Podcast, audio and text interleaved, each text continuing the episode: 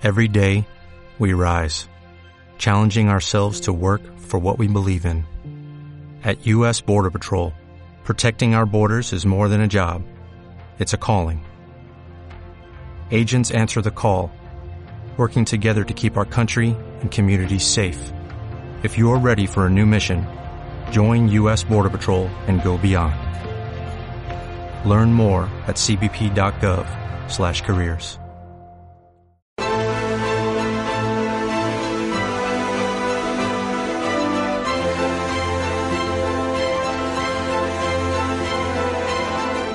Muy buenas a todos, ¿qué tal estáis? Estamos hoy en estado de alarma con una eminencia, con una eminencia de la medicina que además es diputado de Vox. Es el azote ahora mismo del Ministerio de Sanidad presidido o liderado por una persona que es un filósofo, además no de los mejores, y que desconoce la cloroquina. Y aquí estamos con un sabio de la medicina que literalmente supongo usted que Juan Luis está flipando en el Congreso, ¿no? Um, bueno, muchas gracias por la presentación. Uh, yo no soy una eminencia.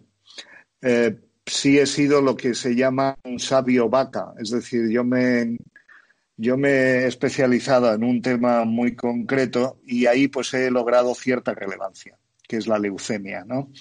Eh, yo no estoy, yo no estoy muy asombrado de lo que pasa en el Congreso eh, ni de lo que pasa con el Partido Socialista, ni de lo que pasa con Podemos, porque les conozco muy bien.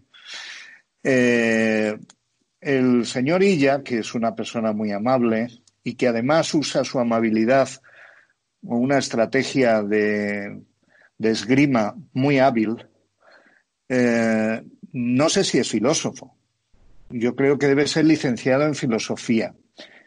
Eh, sí es cierto que es un hombre muy, muy hábil desde el punto de vista de la dialéctica, la retórica, porque con esa capa de humildad que tiene, que a lo mejor es cierta, pues eh, eso le sirve muy bien para desarticular las críticas. No estoy nada, no estoy nada sorprendido de la actitud del PSOE y de Podemos porque la, la inclinación la derrota, la deriva del PSOE hacia posiciones comunistas, eh, dejemos la palabra populismo, comunistas, es clarísima. Eh, yo no sé si, si Sánchez es comunista o no. Yo creo que Sánchez quiere perpetuar a él y a su grupo en el poder. Entonces, todos los todos los esfuerzos que hace este gobierno, en el cual una de las autoridades más importantes, el ministro de Sanidad, es para perpetuarse en el poder y posiblemente eludir las responsabilidades. Juan Luis, este gobierno... dos asuntos técnicos. Si se puede enfocar más al centro, que está, se me ha ido ahí, pero, sí. y, no, y no golpee el iPad, que se mueve mucho, ¿vale? Ah, no, no, no lo estoy golpeando. Vayamos bueno, terreno por el que está usted hoy aquí, medicina. ¿Cuál es el sentir generalizado en su gremio? Usted es hematólogo, de... usted es una eminencia, Juan Luis Stigman. ¿Cuál es el sentir respecto al gobierno? ¿Hay críticas generalizadas al gobierno? ¿Hay distintas sensibilidades? ¿Qué le dicen sus compañeros? Bueno, yo estoy muy informado porque estoy muy al tanto de lo que pasa en mi hospital y en otros de Madrid y, eh, además el grupo interparlamentario que hemos creado de sanitarios de, Vox estamos pulsando la actualidad sanitaria continuamente. Eh, los sanitarios se sienten desprotegidos y enormemente enfadados con los gobiernos, no solamente con el gobierno, señor Negre, Aquí hay que poner responsabilidades no solamente en el gobierno, que dejó entrar el virus, que luego no apagó el ventilador, pero tampoco con todos los recursos que tienen las autonomías, eh, estos gobiernos hicieron mucho por detectar el problema de una forma anticipada y tampoco pusieron medios para proteger a los profesionales sanitarios. En resumen, desprotección y enfado. Y preguntar preguntarle, ¿qué es lo que más ve usted con malos ojos de la gestión del Ministerio de Sanidad? Es decir, hemos visto cómo este gobierno contrata empresas fake, como contrata empresas eh, condenadas por estafa, contrata empresas que no tienen en material sanitario, da pelotazos a empresas que no sabemos muy bien, pero que parece ser que están vinculadas a antiguos cargos del, del PSOE. Usted ha estado, si no recuerdo mal, ¿en qué hospital trabaja usted? Eh, en la Princesa. Que gran hospital, es decir, en el Hospital La Princesa supongo que a la hora de comprar suministros se evaluarán las distintas ofertas, se meterán registros de proveedores y se verán si una empresa está condenada por estafa o si tiene experiencia en material sanitario y no en productos festivos como las del gobierno. ¿Cómo funciona esas compras en un hospital como el de La Princesa, por ejemplo? Mire, me ha hecho usted dos preguntas, ¿no? ¿Cómo, valora la, del, cómo definiría la actitud del gobierno? ¿Cómo lo caracterizaría? Yo creo incompetencia y mentira. Las dos palabras que caracterizan este gobierno. Incompetencia y mentira. Entonces, mm, ya sabe que hay determinados determinados productos que se hacen las compras de una forma más o menos centralizada, Sabe usted que incluso había eh, subastas de medicamentos ¿no? y todo esto y se hacía pues bueno una subasta para adquisición por parte de, del Sistema Nacional de Salud y hay distintos métodos de compras más o menos centralizadas. Hay que recordar que este gobierno en estos momentos tiene todo el poder, tiene todo el poder y el problema es que ni ha sabido usarlo ni, y se ha revelado absolutamente incompetente para, adquirir los productos necesarios. Y luego encima lo que hace es tapar esa incompetencia continuamente, en, todos los ámbitos, en todos los ámbitos. El asunto es tapar que ha desprotegido a los sanitarios, por ejemplo. Mire, eh, yo tengo estadísticas de un hospital de Madrid. No voy a mencionar ahí se ha, sido ejemplar en el sentido de que se ha testado casi a la mitad de los, de los trabajadores. Bueno, pues casi el 50% estaban infectados.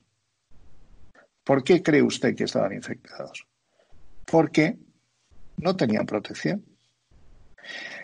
En atención primaria están abandonados están abandonados. Y estoy hablando de Madrid, ¿eh? estoy hablando de Madrid. Es decir, que yo pongo el foco en el gobierno desde el 27 de febrero, que es cuando tengo la primera comisión de sanidad con el señor ministro, porque ellos tienen la responsabilidad de la sanidad exterior y de la salud pública en el sentido lato, en el sentido ancho, amplio. Bien, por lo tanto, y después de tomar todo el poder, son los únicos responsables de esto. Ahora bien, también los gobiernos regionales tenían que haber actuado con las compras que tienen poder para hacerlo. Después de tomar el poder el gobierno, pues la paradoja es que este gobierno ni sabe, ni come, ni deja comer. Ese es el problema. Es lo que ha pasado ahora mismo con las mascarillas. Pues eso en todo. No le sigue moviéndose mucho la cámara. Si puede mantenerla en estable, mejor, porque al apoyarse. Y preguntarle cómo se hacía esa centralización de compras en el Hospital de la Princesa, porque estamos viendo que este gobierno está cayendo la chapuza, está ya cruzando toda la línea roja en cuanto a dar pelotazos millonarios a empresas que se acaban de constituir, por ejemplo, en Hong Kong, a empresas offshore, a empresas condenadas por estafa. O sea, ¿cómo un hospital sí puede localizar proveedores serios y responsables y todo un Ministerio de Sanidad no. No, yo no he dicho eso. ¿eh? Yo no he dicho, no, no, es, no me he expresado bien. he dicho. Le pregunto, le pregunto. Es decir, me gustaría que explicases al espectador cómo este gobierno está contratando tan tarde y tan mal a empresas que no tienen experiencia en material sanitario y que están bajo la lupa de anticorrupción. ¿Cómo se produce eso en un gobierno democrático como el español y que debería tener resortes para contratar con proveedores internacionales como lo están haciendo Alemania, Corea del Sur o, Italia, ¿no? Hay dos explicaciones. Una, el gobierno ha demostrado desde el principio que no sabía la magnitud del problema. Es decir, eso están todos los vídeos del doctor Simón ¿eh? para demostrar que nunca supieron la magnitud del problema. Siempre han, siempre han ido detrás de los acontecimientos, siempre. Lo primero, entonces, es ignorancia de la situación. Naturalmente, si tú no, no sabe la magnitud del problema, porque además no quiere estudiarlo, porque tiene además otros, otras eh, prioridades. Estoy hablando, por ejemplo, del 8M. Pues esa conjunción es peligrosísima, ¿no? Esa conjunción es peligrosísima. La ignorancia, eh, naturalmente, pues les hace, ha hecho ser atrevidísimos, ¿no?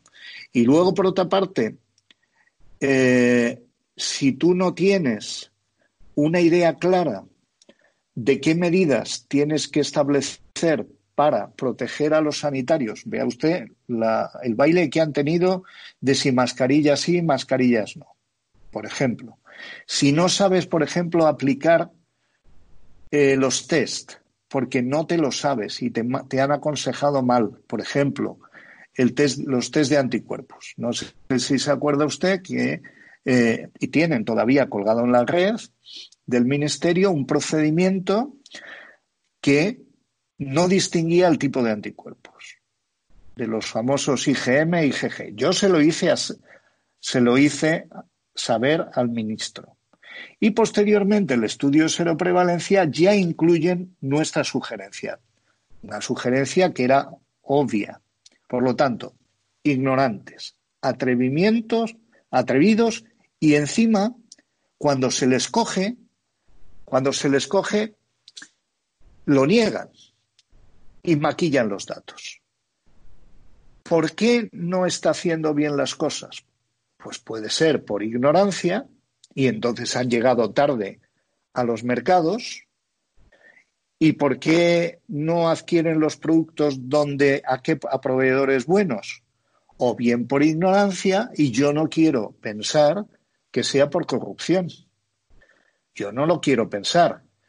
Hombre, me parecería, me parecería pues una cosa eh, criminal, ¿no? Criminal saber que en estos momentos compras a un proveedor que no está homologado, que no tiene fiabilidad, que no está autorizado, pues eso me parece, me parecería un crimen. Y no quiero pensar que este gobierno lo está haciendo de una forma voluntaria. Yo le achaco todo a la ignorancia. El titular de OK Diario era contundente. Sanidad compra respiradores por 36 millones de euros a una empresa sin experiencia de un alto cargo con bono y zapatero. Piensa mal y acertarás. Mire, yo me estoy, yo me estoy centrando mucho en el tema eh, estrictamente, estrictamente técnico. Eh, yo, lo que pasa que lo técnico, el demostrar los fallos de este gobierno, es importantísimo porque independientemente de que el gobierno haya habido corrupción o no, pero lo que quizás debemos enfatizar a, los telespectadores es que un gobierno incompetente en una situación de epidemia se convierte en un peligro. Independientemente de si lo hace de una forma dolosa, fraudulenta, criminal o criminosa, que eso yo no lo sé. En estos momentos, cuando hay tanta, tanta amenaza sobre los españoles, el ser incompetente ya es por sí un, digámoslo entre comillas, un crimen. ¿eh? No en el sentido penal, pero sí desde el punto de vista político y yo diría que hasta moral y mm, preguntarle, porque hay muchos espectadores que le quieren preguntar. Si es cierto, porque lo hemos visto publicado en varios medios, que la OMS lanzó advertencias, que el órgano comunitario de la Unión Europea lanzó advertencias sobre el 8M a Fernando Simón y este las desoyó. Es decir, ¿cómo se va a poder demostrar que Moncloa a finales de enero ya sabía que esta pandemia no era una gripe estacional, como ellos decían a través de sus terminales mediáticas, minimizando el riesgo de, o, minimizando ¿no? la sensación del riesgo que tenía esta pandemia. cuando yo hago la, primera pregunta eh, sobre, sobre la falta de protección al personal sanitario, lo hago basándome en un informe de la OMS del 26 de enero que había sido confeccionado el 25 de enero. Entonces, el gobierno tendrá que demostrar que asesores le dijeron que todas esas amenazas que decía la OMS que estaban sobre nosotros, ellos lo consideraron exageradas. ¿Y por qué lo hicieron? Lo que sí le puedo decir es que el gobierno, hasta estos momentos, se ha negado a darnos esos informes al Parlamento. Lo único que hace es enviarnos los informes actualizados que usted, cualquier ciudadano, puede bajarse de la web.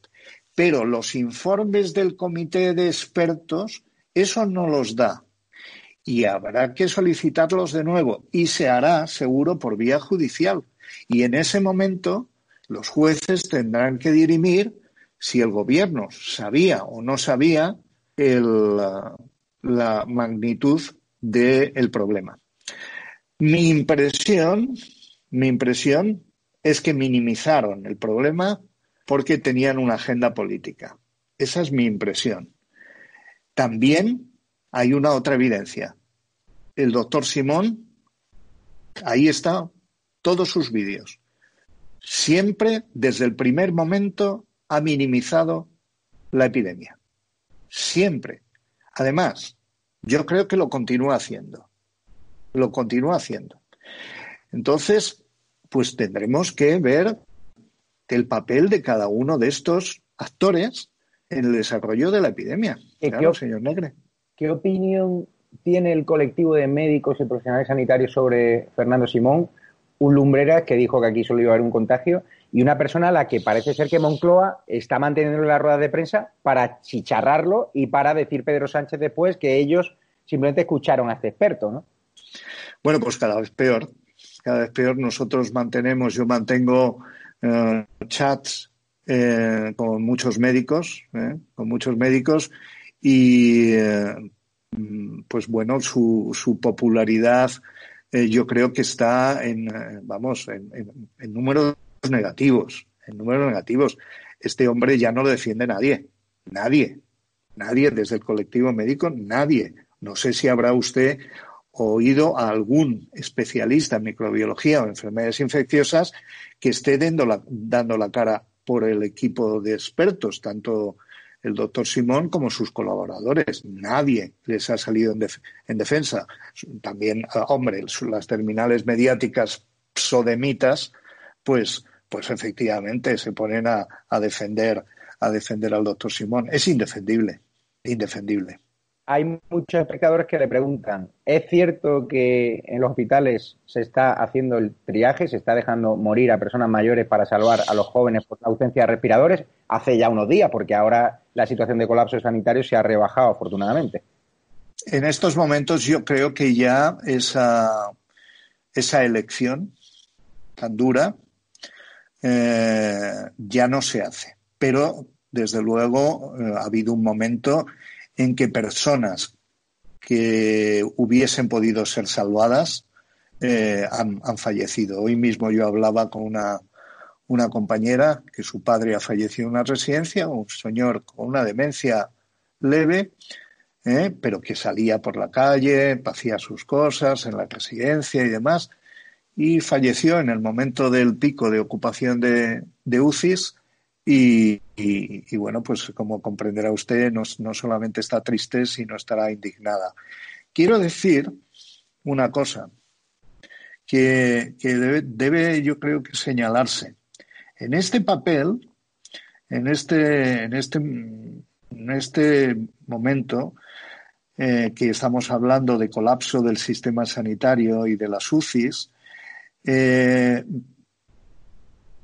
el, documento ético que puso el Ministerio en circulación y que está colgado todavía en la CREF, tiene mucho más carga moral que el documento que hizo la Sociedad Española de Medicina Intensiva, ¿eh?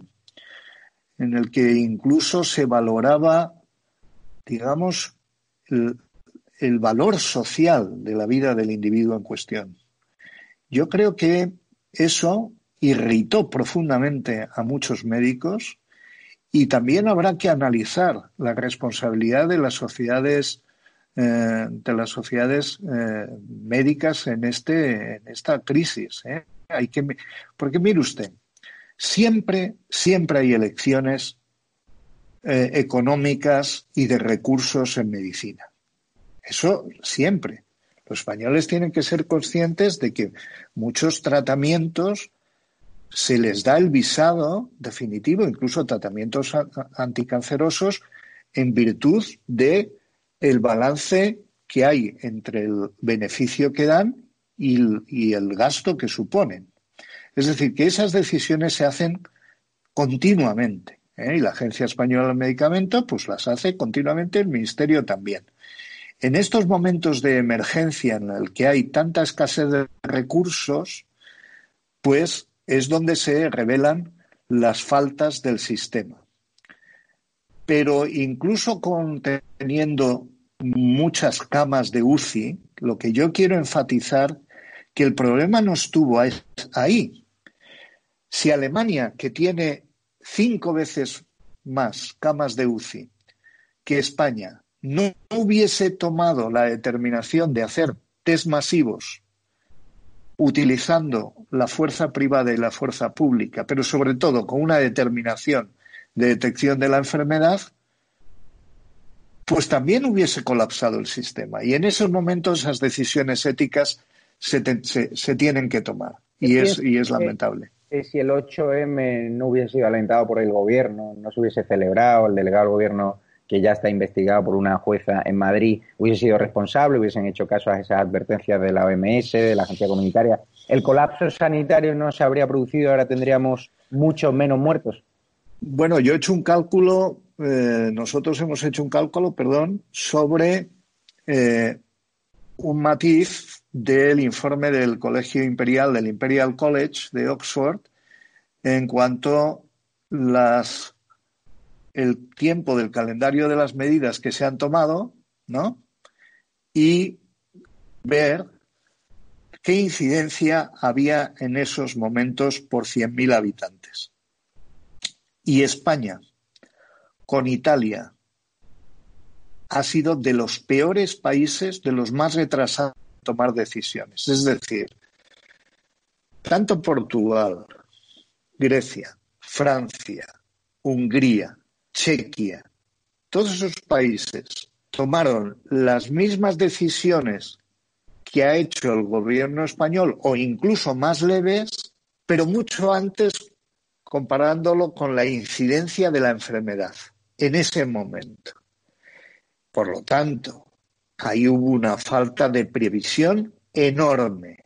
Yo particularmente creo que es porque deseaban, bueno, la señora Calvo lo decía, que les iba la vida en esa manifestación. Lo dramático y lo trágico es que efectivamente nos ha ido la vida. Porque si no se hubiesen permitido esas manifestaciones, esas concentraciones, esos partidos de fútbol. Recuerde usted, señor Negre, que el día antes del 8M estaba la pantoja al, en el, en el perdón, lo de la Pantoja, doña Isabel Pantoja, estaba ¿El concierto? ¿Estuvo usted en el concierto? ¿11.000 personas? En nitrilo. O sea, a mí, claro, porque el gobierno había dicho que esto era como una gripe estacional y yo mi sensación es que no había ningún peligro. Yo soy día de... si me hubiese contagiado. Absolutamente. ¿Y iba usted con mascarilla o iba con guantes ah, Pero que malvas? Me dijeron que no pasa nada. Ustedes pidieron perdón porque por honestidad, por el Congreso de Vox, por Vista Alegre, cuando realmente son víctimas. Vosotros fuisteis a ese congreso pensando que no había ningún tipo de problema. Mire, nosotros lo que hicimos fue efectivamente pedir perdón. Lo pidió públicamente perdón nuestro presidente. Pero nosotros teníamos la desconfianza suficiente del gobierno sobre el gobierno que lo que hicimos es hacer una recomendación el día antes de que no viniesen ni personas que tuviesen síntomas de, de, catarro, de infección respiratoria, y recomendar ni a pacientes con diabetes, ni hipertensión, ni enfermedad pulmonar obstructiva crónica, ¿sabe? Les dijimos que no viniesen. Entonces, eh, esa fue una medida de precaución. Pero si hubiésemos sabido todo lo que tenía que saber el gobierno y que de hecho ya parece que el señor Prieto había advertido a las fuerzas, a las fuerzas de, orden sobre este, sobre este particular, nosotros hubiésemos desconvocado el acto. Por supuesto, por supuesto que sí.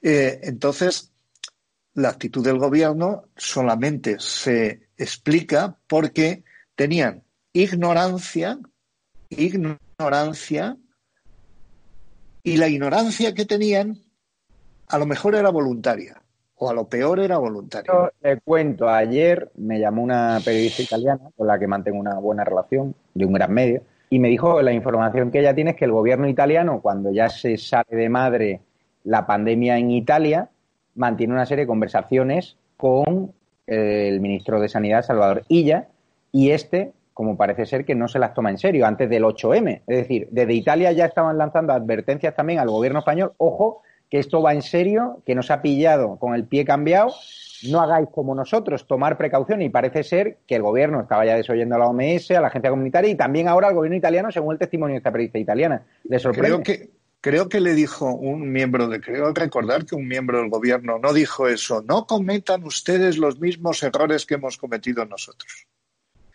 Entonces, por eso España estamos, somos el campeón de muertos por, de infectados por, por habitante. ¿Y eso sí. ¿Y por qué no se están haciendo autopsias? Preguntan muchos espectadores. ¿Quieren maquillar las cifras? Mire, vamos a ver. Pongamos las cosas claras. Aquí lo que hay que hacer es lo siguiente. Testar a todos los sanitarios. Porque en este hospital que le menciono, de Madrid, se han testado a la mitad de los trabajadores y el cuarenta y pico por ciento estaban infectados. Lo primero que, lo, primero que tienen que hacer las autoridades sanitarias es proteger a los trabajadores sanitarios. ¿Por qué razón? Primero, para mantener toda la fuerza de trabajo, claro, y no perder a sanitarios que tienen que estar disponibles para curar a los españoles.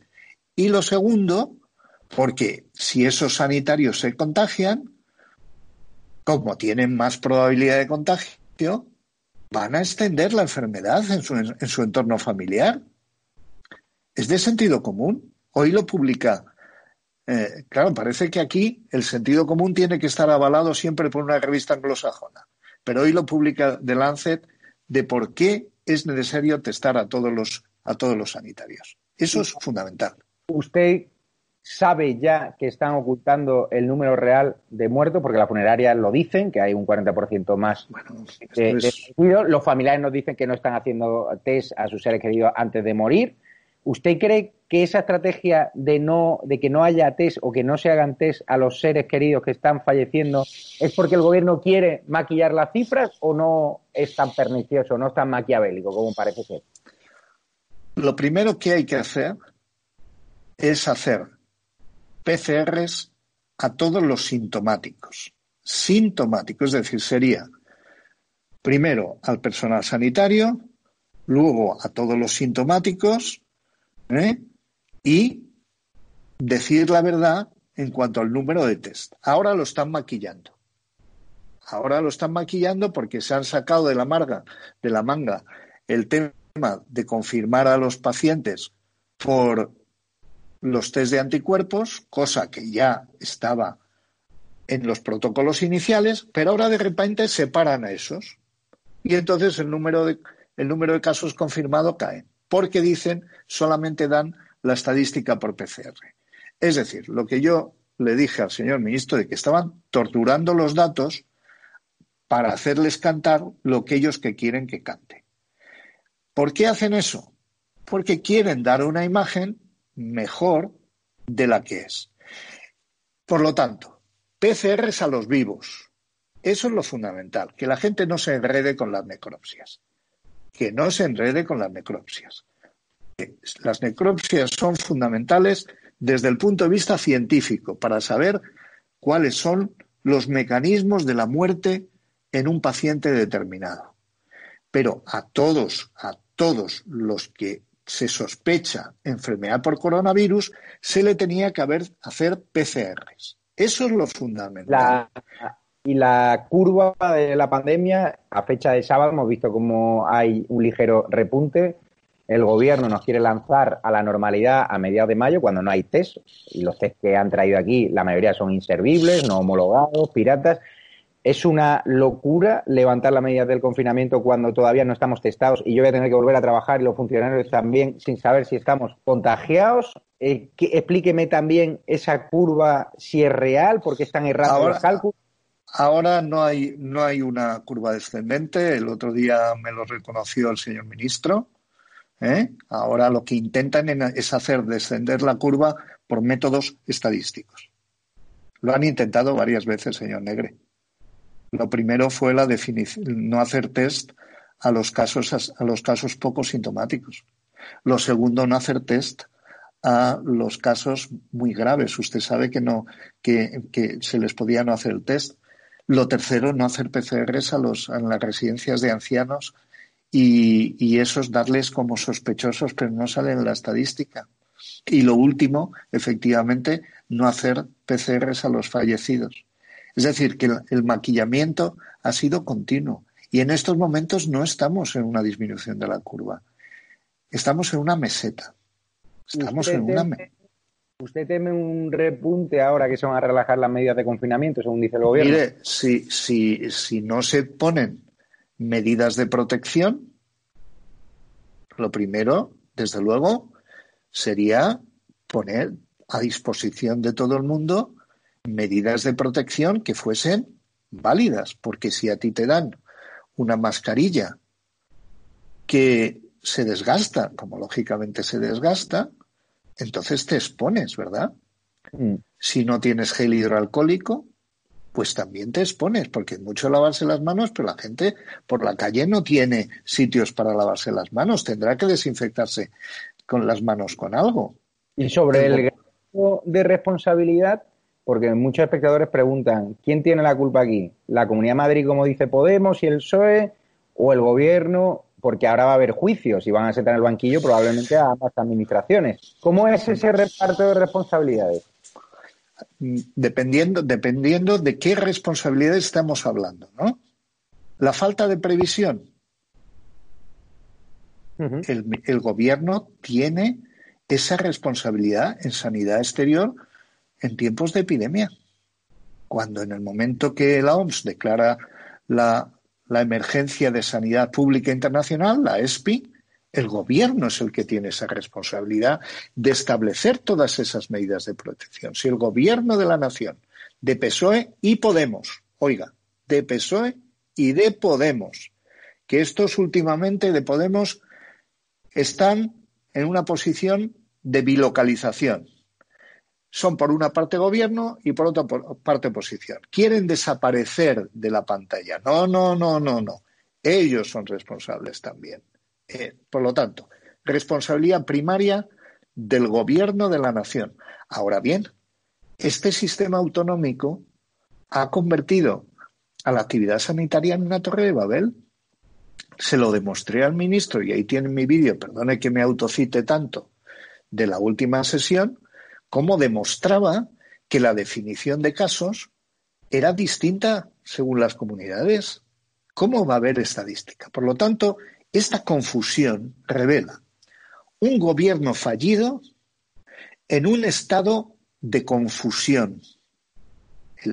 Este es un estado confuso. Como Ahora Vox supongo que pedirán la centralización de la sanidad, ¿no? Cuando pase la crisis del coronavirus, es decir, que la sanidad dependa del, gobierno para que haya uniformidad de criterios y no veamos lo que está pasando ahora, ¿no?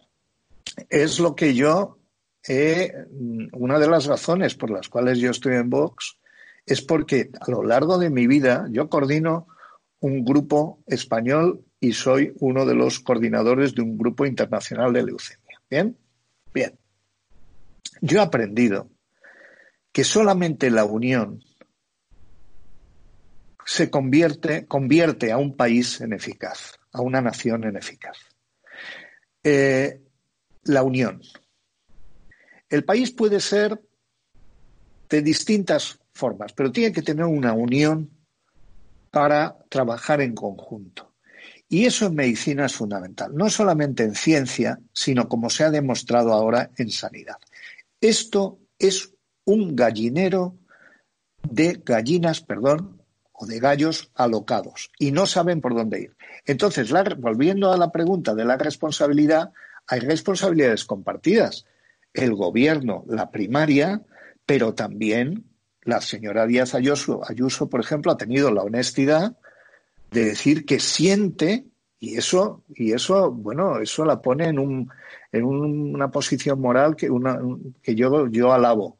Que siente digo no haber tomado las decisiones antes. Que no se pongan de perfil las autonomías porque tienen parte de responsabilidad oiga y mm, sanidad pública o sanidad privada porque la crisis del coronavirus también ha abierto ese debate Mire, como le dije, yo, he trabajado siempre para la sanidad pública, desde 1979. ¿eh? Entonces, eh, eh, yo creo que se tiene que mantener una sanidad pública potente, pero tiene que haber una coordinación importante en la sanidad. Ya esto nos ha enseñado, por ejemplo, que necesitamos unificar las historias clínicas que unificar la información.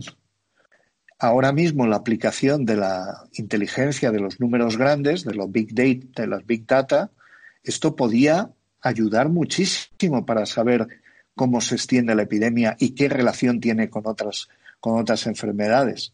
Entonces, eso es fundamental.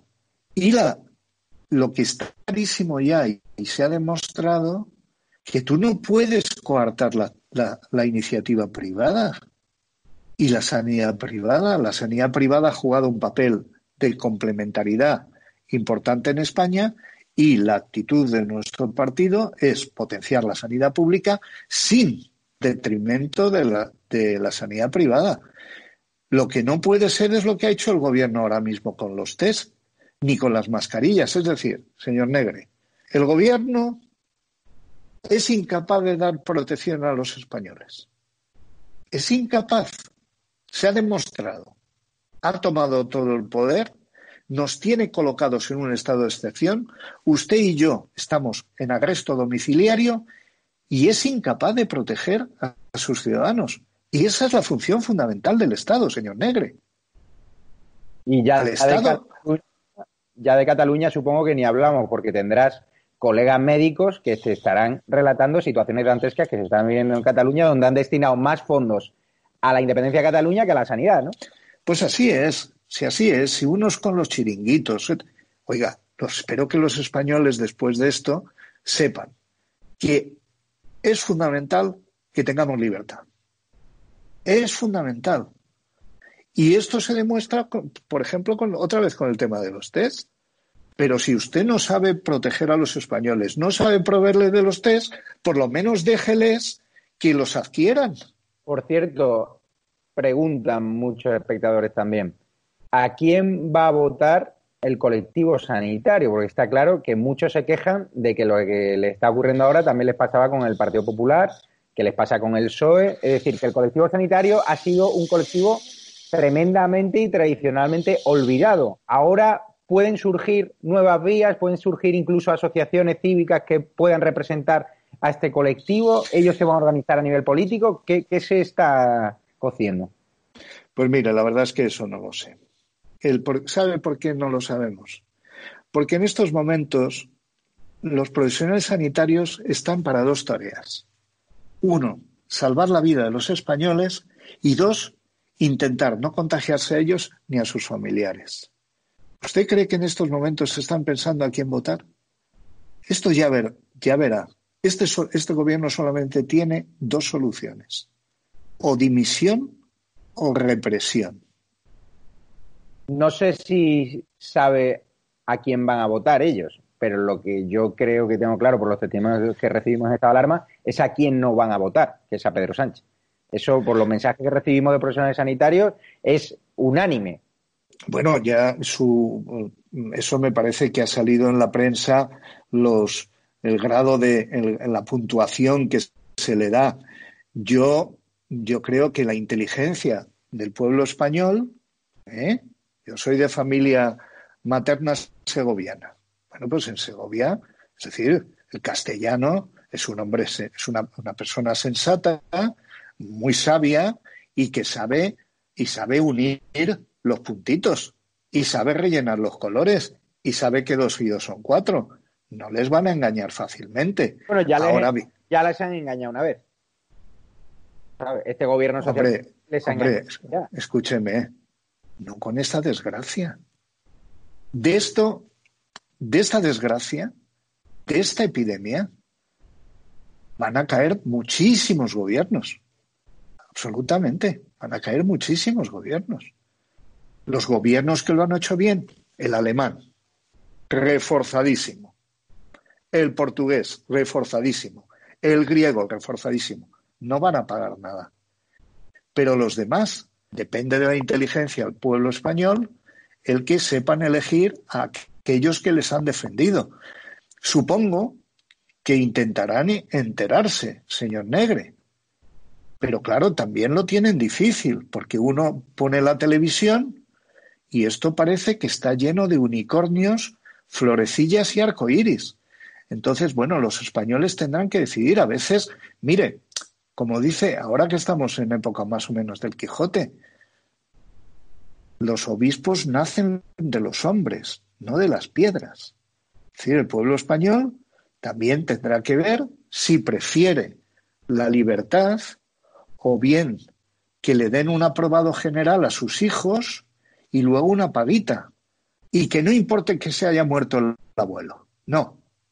Mire, si los españoles después de esto no se levantan en el sentido en las elecciones y no castigan a los que nos han llevado hasta aquí, que lo primero es el gobierno, pues mire, yo creo que yo estaría no solamente decepcionado, sino tristísimo.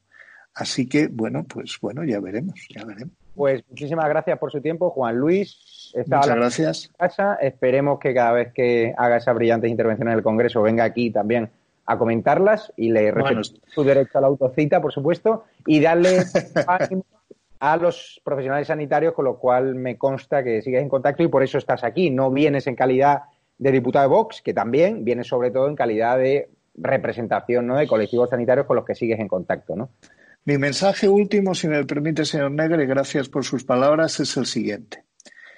Que sepan los españoles que la mayor inversión que pueden hacer en estos momentos es proteger a los profesionales sanitarios, porque están dando la vida por ellos. Pues muchísimas gracias. Les dejamos por hoy y ya volvemos a estado de alarma. Abrazo fuerte. Muchas gracias.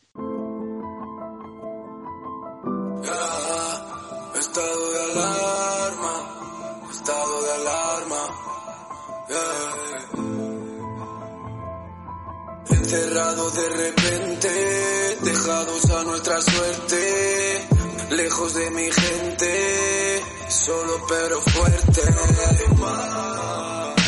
No callo más, no no, callo más.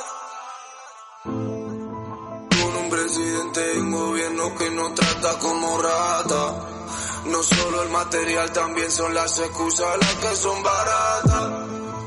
Héroes con plaga, héroes con bata, a la guerra y no le dan armas para que combatan. Quieren que callemos, quieren que callemos, quieren que olvidemos, quieren que olvidemos. Pídenselo a todos los seres queridos que ya no